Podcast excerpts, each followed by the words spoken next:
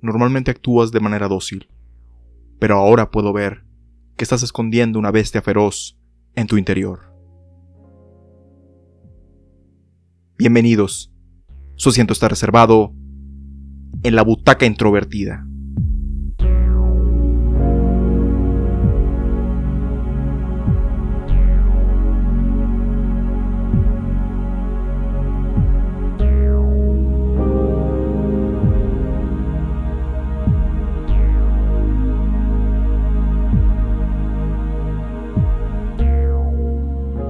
Beastars es una serie de animación estrenada en el año 2019, escrita por Nanami Higuchi y dirigida por Shinichi Matsumi, basada en el manga del mismo nombre, escrito e ilustrado por Paro Itagaki. Protagonizada por Chikahiro Kobayashi, Sayaka Senboji y Yuki Ono, cuenta la historia de Legoshi, un estudiante de la Academia Charrington,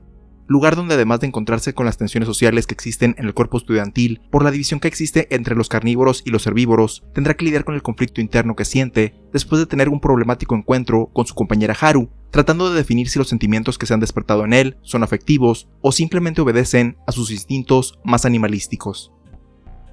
Tal vez es solo mi percepción, pero desde hace unos años siento que haber nuevas propiedades intelectuales dentro de la industria del manga se les ha dado un tratamiento excepcional al momento de adaptarlas al anime. ¿Será que en este lado del mundo se le da prioridad a franquicias y personajes que cuentan con un éxito probado, ya sea en libros o en historietas, para adaptarlos al cine y la televisión, lo que quizás provoque en mi mente que este hecho me parece una normalidad? Combinando la parte con que estampas de la animación japonesa, como Dragon Ball y Naruto, no recibieron una adaptación destacada cuando sus secuelas fueron estrenadas en la década pasada. A lo que voy es que es diferente cuando digamos JoJo's Bizarre Adventure, que tiene un legado palpable no solo porque sigue vigente en su publicación y la influencia que ha tenido en otras series, se adapta al anime con un alto grado de detalle y cuidado a que una propiedad con menos de 5 años sea considerada de la misma manera. Ejemplos que se me vienen a la mente que entran en esta categoría son Attack on Titan, Mob Psycho 100, One Punch Man, Kimetsu no Yaiba, Doro Doro y, por supuesto, la serie de la que hablaremos en este episodio, Beastars. Y no me refiero a que no se lo merezcan, sino por el contrario, ya que el que tengan una adaptación bien realizada en el aspecto visual tiene el efecto de que audiencias que no las conocían les den la oportunidad, sobre todo aquellas cuyo estilo de dibujo se sale del molde de lo que normalmente se considera estético.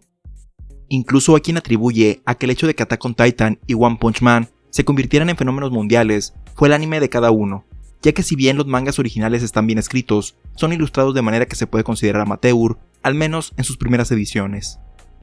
Lo mismo podemos decir de Beastars, que aunque personalmente me agrada el estilo que la autora Paru Itagaki le ha dado, a veces da la impresión que son grabatos en comparación con otras obras. Pero si vemos más allá de esto, encontramos una historia que toca temas irónicamente muy humanos, considerando que los personajes son animales, hablando no solamente de las diferencias entre distintos grupos sociales, sino también las relaciones interpersonales entre las mujeres y los hombres, siendo este factor lo que ha catapultado el manga a tener un reconocimiento considerable, el cual se amplificó con la adaptación al anime. Este no solo refinó el estilo de dibujo sin perder la esencia original, sino que también le dio una mayor fidelidad, gracias a la tecnología actual en los modelos en 3D, que permite emular con gran calidad el estilo de dibujo, que si bien se puede diferenciar a los dibujos tradicionales debido a la diferencia en los movimientos de los personajes, en ocasiones se disfraza de tal manera que cuando se hace alguna transición o combinación entre ambos medios, no existe un contraste tan marcado como si la adaptación se hubiera realizado hace algunos años. En resumen, la presentación de la adaptación de Beastars al anime es excelente, pero como mencionamos, su verdadero atractivo son las temáticas que explora, y para hablar más a detalle sobre ellas, pasaremos a la sección de spoilers después de este corte musical.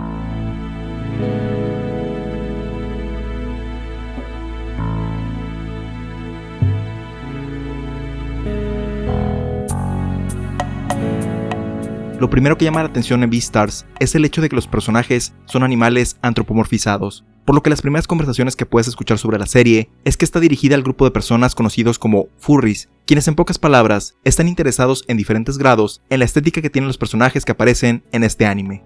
Esto pudiera ser que personas que no están dentro de esta cultura, como es mi caso, no se interesen en ver la serie, lo cual considero un poco superficial, tomando en cuenta el por qué se utilizan personajes animalizados en diferentes historias.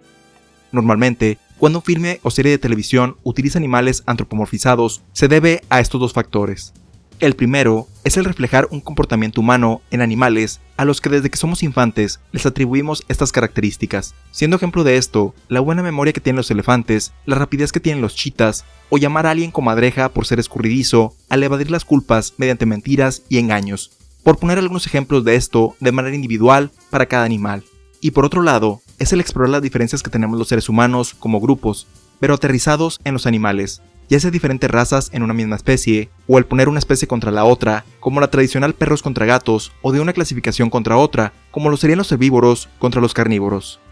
Beastars utiliza estos recursos para contar su historia en el nivel macro o general, así como en situaciones micro o específicas. La sociedad en la que habitan los personajes parece idílica, tanto dentro de la escuela, la cual por las instalaciones y los uniformes que utilizan es prestigiosa, además de ser mixta, ya que tanto herbívoros como carnívoros comparten clases y actividades extracurriculares. Sin embargo, existe una tensión por debajo de los aspectos superficiales, debido a que existen áreas designadas de convivencia tanto para carnívoros y herbívoros, donde para los primeros se sirve comida alta en proteínas con el objetivo de que no tengan la tentación de comerse a los segundos, así como salas lounge específicas para cada especie. Lamentablemente, esta tensión se hace más presente cuando uno de los alumnos herbívoros es devorado dentro de las instalaciones del instituto, siendo el catalizador de la historia que vemos en el manga y anime de Beastars, lo que provoca que las interacciones entre los alumnos se vuelvan todavía más incómodas e incluso agresivas. Esto no solamente se limita al interior del instituto, ya que cuando se nos muestra a la sociedad en general, donde habitan los adultos, en el primer recorrido que hace el grupo de teatro, se aprecia que todos son felices, conviven y llevan sus vidas de manera tranquila, pero existe un lado oscuro en el apropiadamente llamado mercado negro, donde a los carnívoros se les venden partes de herbívoros que recientemente fallecieron en hospitales para su consumo, así como otros herbívoros que cobran porque los carnívoros devoran alguna de sus partes por una suma de dinero. Los paralelos con nuestra sociedad en la vida real son claros y se relacionan con las tensiones raciales, sobre preferencias sexuales y económicas que siguen existiendo en la actualidad, pero que en muchas ocasiones pretendemos que todo está bien, que ya superamos estas diferencias y tratamos de evitar hablar de ellas porque pensamos que hacerlo solo va a empeorar las cosas lo que tiene el efecto contrario, ya que ante esta falta de comunicación, solo provocamos que esta tensión se vaya acumulando hasta que termina por explotar, como lo vemos en movimientos sociales a lo largo de la historia, hasta los ejemplos recientes en los meses pasados de este año. Esto afecta a toda la dinámica entre los personajes de manera individual, ya que como resultado de todas estas tensiones que existen en su mundo, dificultan las relaciones interpersonales que pueden establecer. Para explorar el efecto que tienen, pasaremos a hablar sobre los tres personajes principales de la serie. Legoshi vive en una constante lucha interna por no ser percibido como una amenaza ante la sociedad, debido a que por su tamaño, su sexo y el ser un carnívoro, muchas personas se intimidan simplemente por su presencia, así como su naturaleza. Esto hace que reprima muchos aspectos de su personalidad, disculpándose de más por el más mínimo inconveniente que le provoca a otros, tratando de no levantar de más su voz cuando es momento de dar su opinión y en general, para continuar ser apreciado por sus compañeros, principalmente los herbívoros.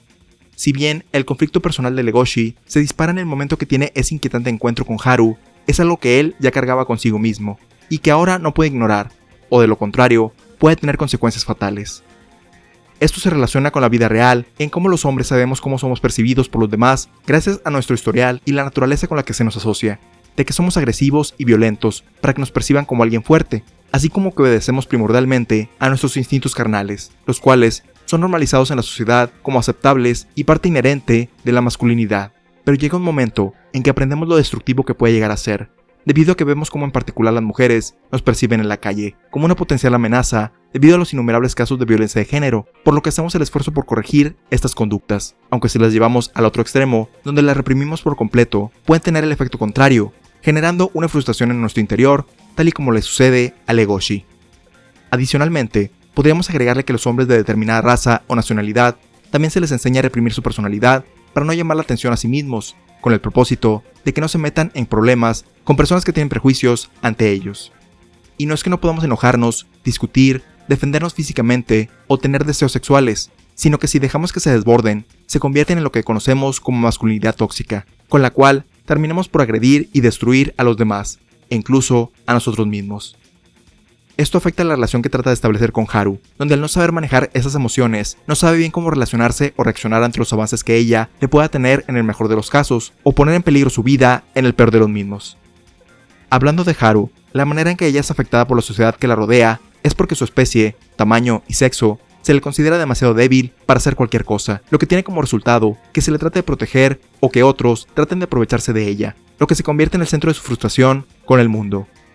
Para combatir esto, descubrió eventualmente que la sexualidad es de los pocos espacios donde esa dinámica, en la cual se le consideraba como débil, no existe, y lo usa como una forma de empoderamiento, estando en los mismos términos que la otra persona con la que está teniendo ese encuentro físico. Sin embargo, como pasa en la vida real con las mujeres, el encontrar poder en su sexualidad también les trae complicaciones, como la percepción de la sociedad, criticándolas y atribuyéndoles adjetivos denigrantes, como le pasa a Haru con sus compañeras y compañeros del instituto, quienes además de esto pasan a agredirla físicamente con el objetivo de que deje de hacerlo, no solo porque piensan que trata de robarle a Mitsushi, su pareja, sino porque no encaja en la imagen que ellas tienen de lo que debe ser una buena mujer.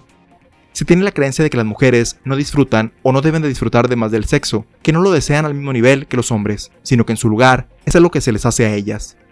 Esto no puede estar más alejado de la realidad. Sin embargo, esta creencia se debe a que ellas deben cuidarse mucho más que los hombres, y no me refiero al cuidarse de no quedar embarazadas, lo cual debe recaer en los involucrados en el acto, sino más bien que la carga social que conlleva tener una vida sexual activa y los ya mencionados casos de violencia de género que muchos hombres han llevado a cabo hacen que una mujer lo piense más de una vez antes de acceder a tener relaciones sexuales.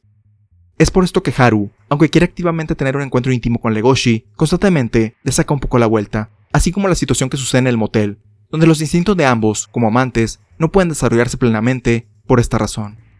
Adicionalmente, dentro de la sociedad de Beastars existe una especie de tabú en las relaciones íntimas entre herbívoros y carnívoros, debido a que los primeros no pueden confiar en que los segundos no se los coman, y del lado de los carnívoros se considera como una perversión sexual el tener una atracción física por un herbívoro.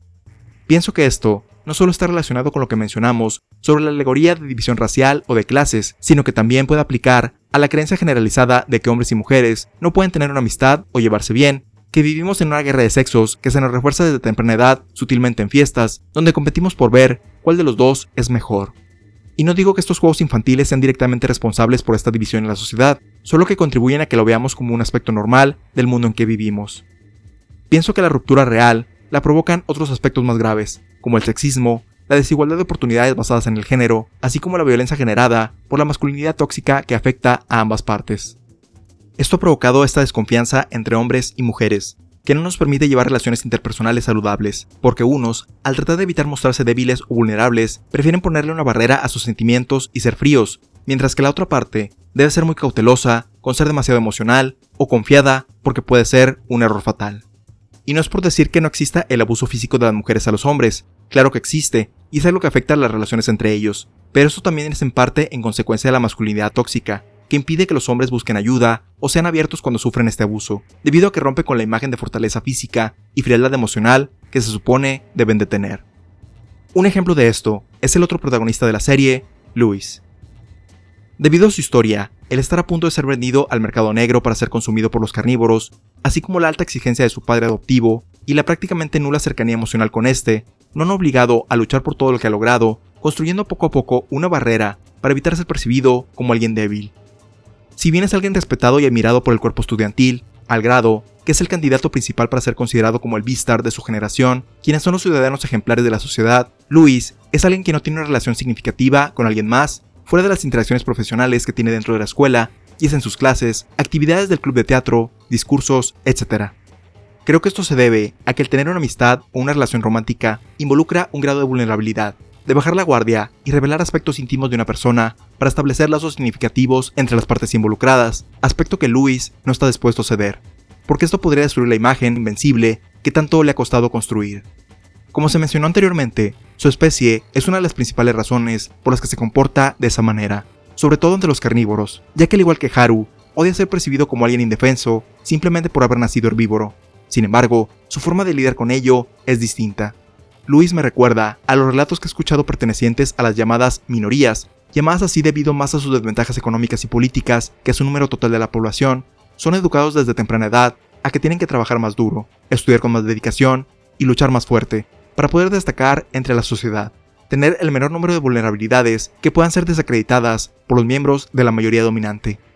Es por esta razón que Luis reacciona fuertemente ante la conducta de Legoshi en su primer encuentro, ya que considera que este último está siendo condescendiente con él, como diciéndole, pobrecito venado, no vale la pena enseñar mis colmillos o intimidarlo con mi fuerza por miedo a que se asuste o que se ofenda, provocando que lo confronte directamente para demostrarle que no es alguien a quien deba subestimar.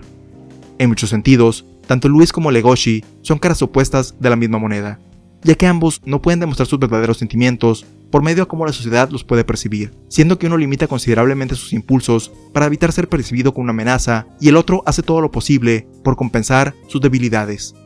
De estas dos, ¿alguna de ellas es la mejor forma de comportarse? Bueno, como me lo mencionó un maestro hace tiempo, la respuesta está en el punto medio. Los humanos tenemos impulsos que no siempre nos hacen actuar racionalmente, lo que puede traernos consecuencias negativas a nosotros y a los que nos rodean si los dejamos fluir con completa libertad, pero negarlos por completo tampoco es la manera más saludable de vivir la vida. De igual forma, ser completamente abiertos con nuestras emociones y sentimientos por otras personas puede dar pie a que alguien se aproveche de esto pero cerrarse por completo impide que podamos conectar con otros y compartir momentos significativos que enriquecen nuestra existencia. Nuevamente, la cuestión es encontrar un punto medio, un equilibrio entre aspectos que caracterizan a la humanidad y que nos permitan disfrutar nuestra naturaleza de manera responsable. Sin embargo, tal y como lo decía mi maestro, encontrar el punto medio es lo más difícil de lograr, ya que no es algo que se pueda conseguir una sola vez, como el título de Vistar, por ejemplo, y ya está, sino que es algo más relacionado con la constancia y que se debe practicar día con día.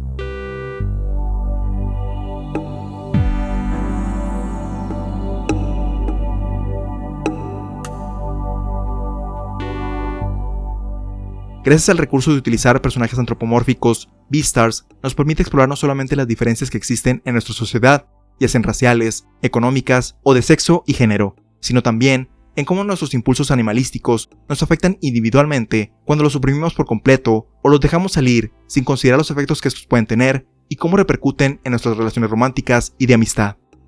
Esto le permite explorar de manera más directa estos temas, en comparación a si se hubieran utilizado personajes humanos convencionales. Si bien el diseño de los personajes pudiera hacer que un sector de la audiencia no se interese en el programa, ya sea porque no están lo suficientemente caricaturizados como en Zootopia, o estén más detallados y hasta cierto punto más sexualizados que en otras animaciones para adultos como Boyack Horseman, pienso que todo lo que mencionamos sobre la historia, así como la disponibilidad que provee el que Netflix la incluye en su catálogo a diferencia de otros animes, hacen que sea más accesible el darle la oportunidad si algún aspecto de la serie te llegue a llamar la atención.